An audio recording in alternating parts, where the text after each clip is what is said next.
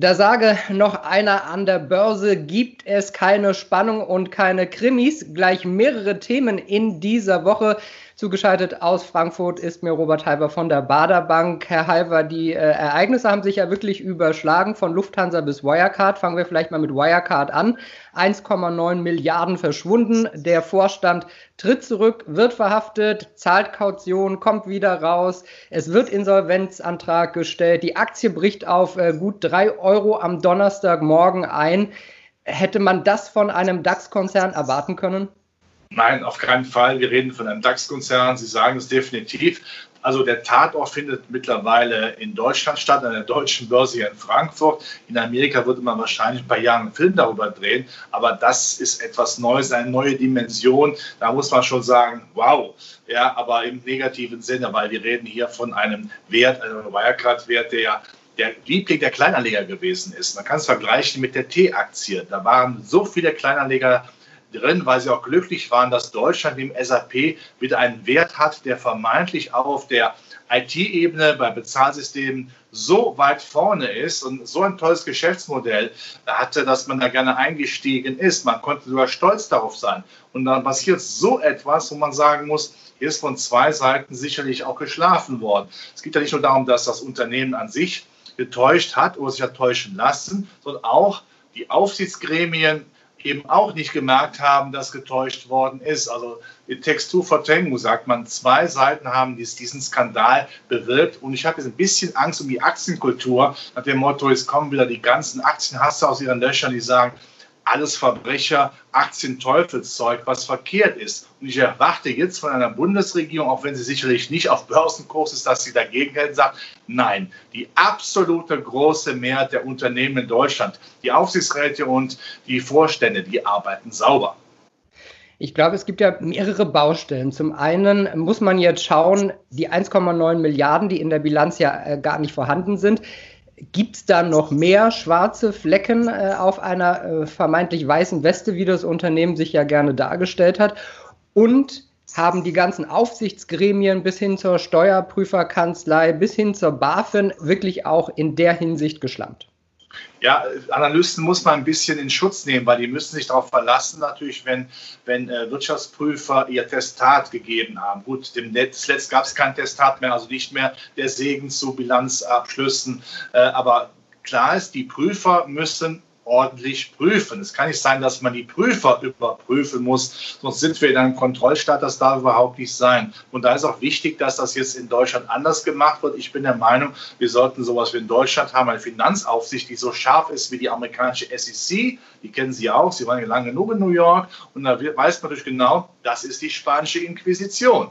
Da geht niemand ran. Da hat man richtig Angst davor. Wenn man da wirklich negativ auffällt, dann zittert Wall Street, das will man nicht. Andererseits muss man sagen, man darf aber sich die nicht so dramatisch reinhauen, dass man als Unternehmer nicht mehr frei atmen kann. Wir Deutsche neigen ja dazu, dann alles in die andere Richtung zu treiben. Also man muss nur die Regeln, die da sind, auch konsequent anwenden. Aber ich denke, auch die Wirtschaftsprüfer haben hier durchaus sehr viel äh, gelernt. Das wird so schnell nicht noch mehr, noch mal passieren. Aber noch einmal, wichtig ist von der Politik hier klar zu machen, Aktien sind kein Teufelszeug. Gerade in der Zeit, wo ja Zinssparen ich finde, auch nie mehr attraktiv wird, brauchen wir die Alternative. Und sollte der Staat klar machen, nein, es gibt hier nicht nur Betrüger, Wirecard ist nicht die Spitze äh, eines Eisbergs, sondern Wirecard ist sozusagen nur das Eisklümpchen.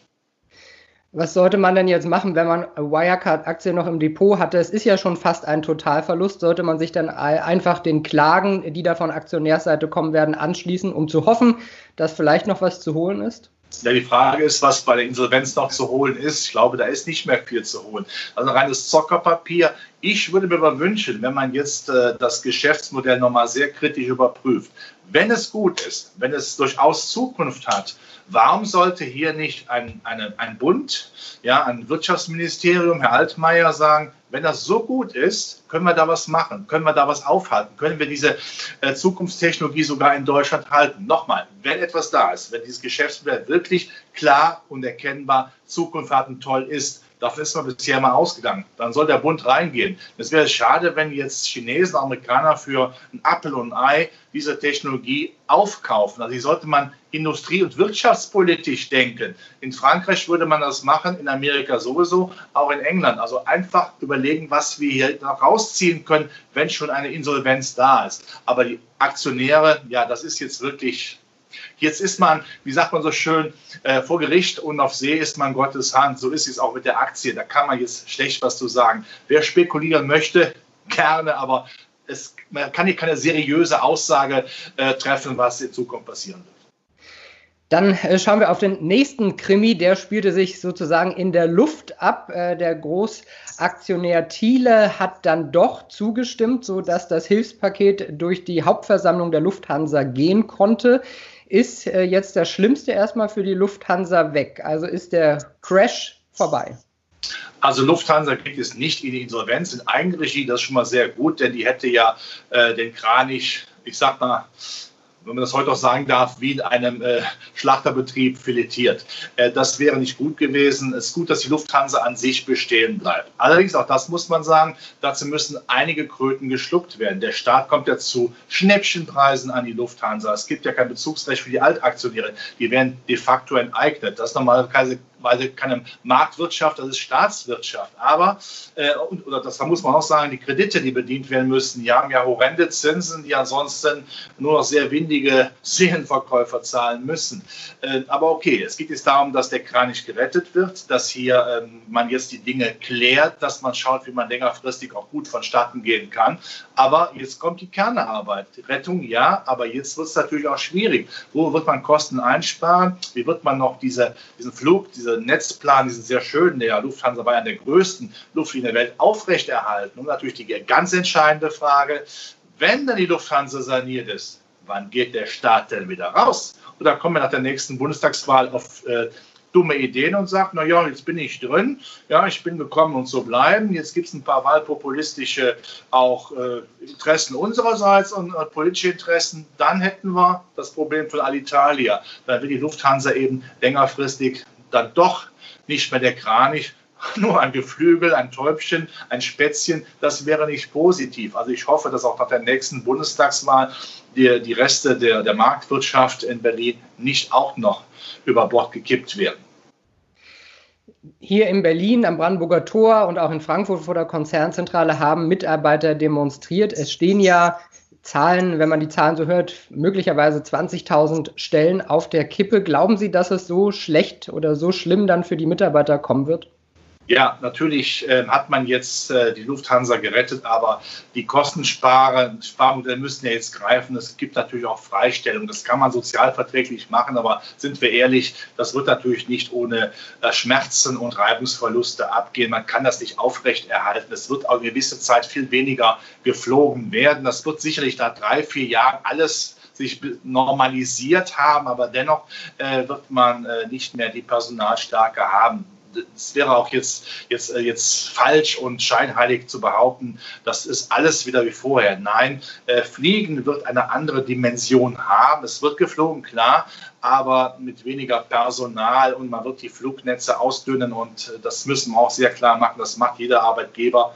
Man wird seine Mitarbeiter nicht mehr munter über die Welt schicken per Luftlinie. Man wird auch zu Hause bleiben und Videokonferenzen machen. Man spart da so viel Geld. Das habe ich auf eigenen Leib ja auch gespürt in den letzten drei Monaten. Also da wird einiges wegfallen. Was ist denn äh, zur Aktie zu sagen? Wäre das was für die Leute, die an die Kranich Airline glauben oder auch da eher Vorsicht? Die Aktie ist ja jetzt nach oben geschossen, weil man gesagt gesehen hat, sie wird gerettet. Aber nochmal, es kommt jetzt die Kernarbeit. Was wird jetzt aus der Lufthansa? Es gibt ja auch andere Anbieter. Die Lufthansa muss ja auch in Frankfurt und München ja Slots abgeben an die Konkurrenz. Das, das sind ja die, die, die, die Brillanten sozusagen im, im, äh, im Depot der Lufthansa, was sie anfliegen kann. Äh, es ist eine gute Halteposition. Ich, ich würde es so formulieren, ja, äh, da geht es mal ein bisschen nach oben, nach unten oder vielleicht auch mal tageweise etwas stärker nach oben und nach unten, aber ähm, man hat schon so eine gewisse Blackbox und weiß nicht genau, was da jetzt kommen wird. Und äh, das kann man ja auch sagen. ich bin es nicht der Meinung, dass eine zweite Infektionswelle die Wirtschaft da niederrafft, wie das die erste gemacht hat. Aber trotzdem bleibt das natürlich immer so ein bisschen im Hintergrund. Und vielleicht ist auch der eine oder andere Privatmann oder die Privatfrau äh, nicht im Augenblick in der, Laune, in, der, in der Laune zu pflegen. Also das äh, wird noch wehtun. Also von daher kann man da jetzt nicht beherzt sagen, ja, steig endlich wieder auf, Kranich. Ich wünsche dem Kranich, ich habe die Lufthansa mal toll gefunden, weil sie ja auch aus eigener Kraft sich der, der Konkurrenz aus dem asiatischen, arabischen Raum erwehrt hat. Aber jetzt muss sie zuerst mal arbeiten und neunmal Grüße an Berlin. Bitte lasst den Kranich, wenn sie saniert ist, wieder fliegen. Stutzt die Flügel bitte nicht. Lasst Marktwirtschaft wieder zu.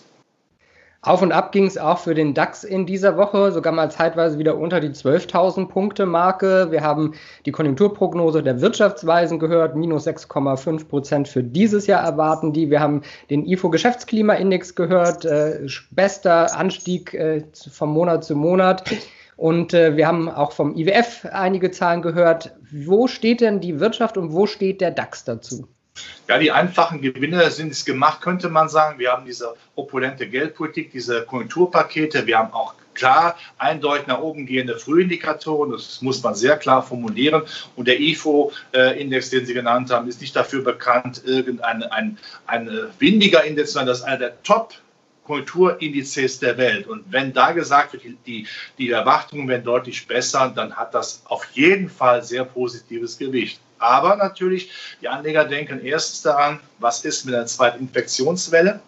Zweitens haben wir Sommer, müssen uns da extrem aus dem Fenster äh, lehnen. Drittens, Herr Trump, Wahlkampf, der wird jetzt jeden Tag ein faules Ei legen. Das wird nicht alles umgesetzt, ja.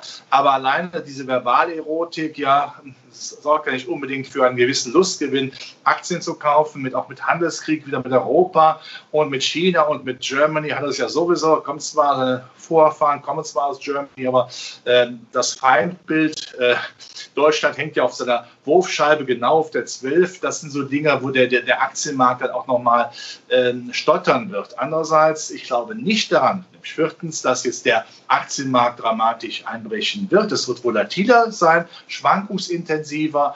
Aktiensparpläne, nur kurz erwähnt, wunderbares Mittel dagegen. Also das ist so eine Position, wo man jetzt mal über den Sommer kommen muss, über das Sommerloch, aber nach unten, nach oben nicht jetzt Hurra schreien oder ein Quech sehen, sondern nur in etwas mehr Volatilität.